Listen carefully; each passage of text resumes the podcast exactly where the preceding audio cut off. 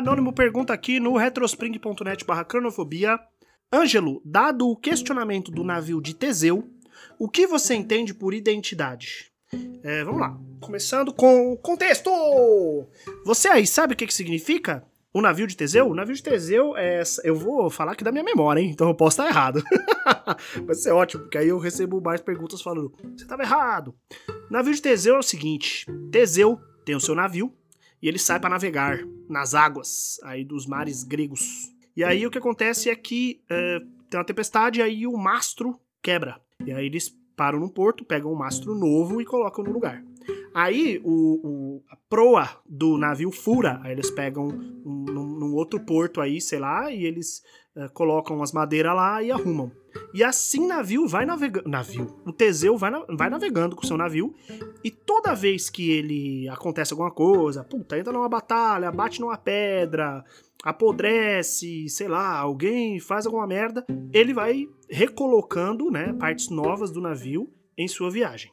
E a pergunta é: sabendo que isso vai acontecer infinitamente, o navio do Teseu, depois que todas as partes forem substituídas, ainda é o navio do Teseu? E aí é, fica essa dúvida aí se uh, a gente. se as coisas são as mesmas coisas depois que o tempo passa.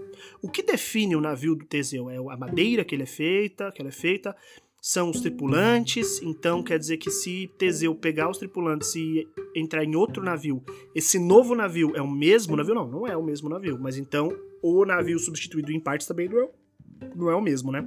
É muito legal essa, essa, essa história, não sei como é que chama, estratagema, não estratagema não é a palavra, não sei. Deve ter um nome bonito, uma palavra difícil para essa anedota, talvez, não sei, para esse, pra esse tipo de, de história. E é aquela famosa também, que eu não sei de quem que é, que é uh, se você entra no rio duas vezes, não é o mesmo rio. Né? Porque a água passou, é outra água, então é outro rio. E eu pergunto para vocês uh, a mesma pergunta que o Anônimo fez, que é: a gente sabe que nossas células morrem. E a gente sabe que depois de um tempo, a gente olha para o nosso corpo e nenhuma célula do nosso corpo é a mesma de quando a gente nasceu. Todas já morreram, todas já foram substituídas. A gente é a gente por quê, então, né? E, e aí, o Anônimo pergunta aqui, como, sabendo, né, pensando, né, né começando com esse ponto, o que, que eu defino, né? Como é que eu defino identidade, né? Isso, alguma coisa assim. É o que, que eu entendo por identidade. E, cara, eu gosto muito disso porque, para mim, identidade é experiência. Tô escrevendo um texto agora, um enorme, já tá enorme, cara, sobre é, como eu tenho pegado alguns conceitos profissionais que eu tenho usado bastante de metodologias ágeis sobre iteração, principalmente, e tenho aplicado na minha vida pessoal. Esse texto vai estar no meu blog, porque agora eu tenho um blog, né? Ele é só em inglês, é, porque sim, lá no angelodias.com.br blog. E ele é só em inglês, mas em breve esse texto vai estar lá. Se vocês quiserem, vocês podem estar. E dá para assinar por e-mail. É, e aí, toda vez que eu publico um texto novo, chega no e-mail de vocês. E, e por que que eu, que, eu, que eu tô falando sobre isso, iteração? Eu acho que essa pergunta vem num momento muito bom. Porque para mim, essa é a real vivência, assim, a real, a real vivência das, das coisas. E, e, o navio de Teseu, ele tem uma data de validade e ele vai uh, apodrecer, ele vai quebrar. E fico feliz que Teseu consertou e continuou fazendo a manutenção e continuou cuidando dele para ele crescer, porque a nossa vida é assim.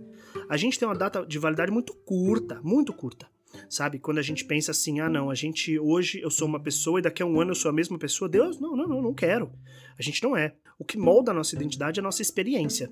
E eu gosto também da coisa do, do navio do Teseu, porque o navio do Teseu fala sobre físico, né? Fala sobre coisas palpáveis. E eu não acho que a gente seja o nosso corpo.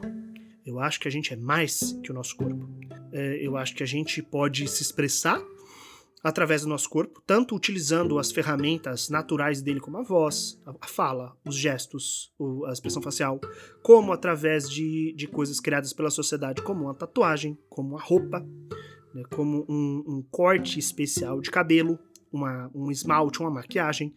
É, só que quem nós somos, né, toda, toda essa expressão física, ela é reflexo da personalidade que vem da cabeça, vem mentalmente. E aí é aquela discussão ciborgue, né? Tipo assim, beleza, então se o Ângelo é, tirar um braço e colocar no lugar do braço dele, ou perder um braço, não sei, mas colocar no lugar do braço dele um braço mecânico. Aí amanhã ele perde outro braço e coloca outro braço mecânico. Aí ele coloca pernas mecânicas até que ele troca o tronco dele por o tronco mecânico, sobra só a cabeça. Ele é humano? ele ainda é humano.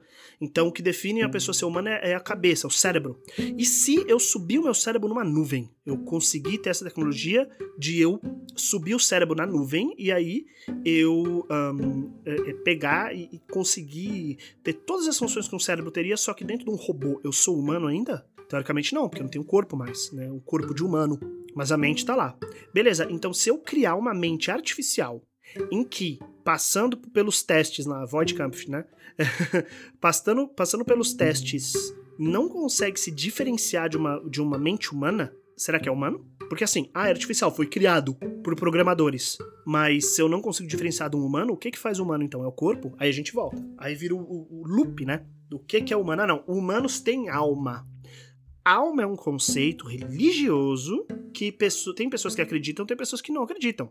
Tem pessoas que acreditam que alma, espírito e, e outras, sabe, esses termos, essa a, a neuma, neuma, como diz é, a música do Tu, né?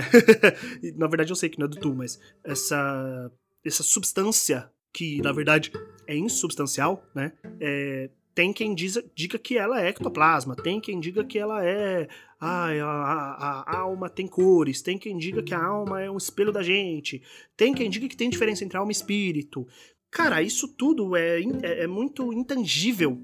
E também, de novo, o que que define isso? Ah, então quer dizer que uma criança que nasceu uh, de um pai e de uma mãe de modo natural, ela tem alma.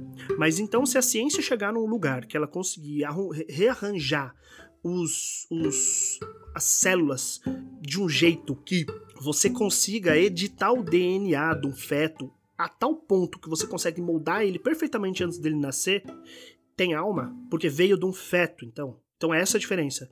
Então, se eu pegar e fazer o seguinte: se eu pegar e uh, criar esse feto artificial através de, de, de, dessa porque é tudo código, né? O DNA é código, basicamente. Pegar o código do DNA, conseguir criar esse feto artificial.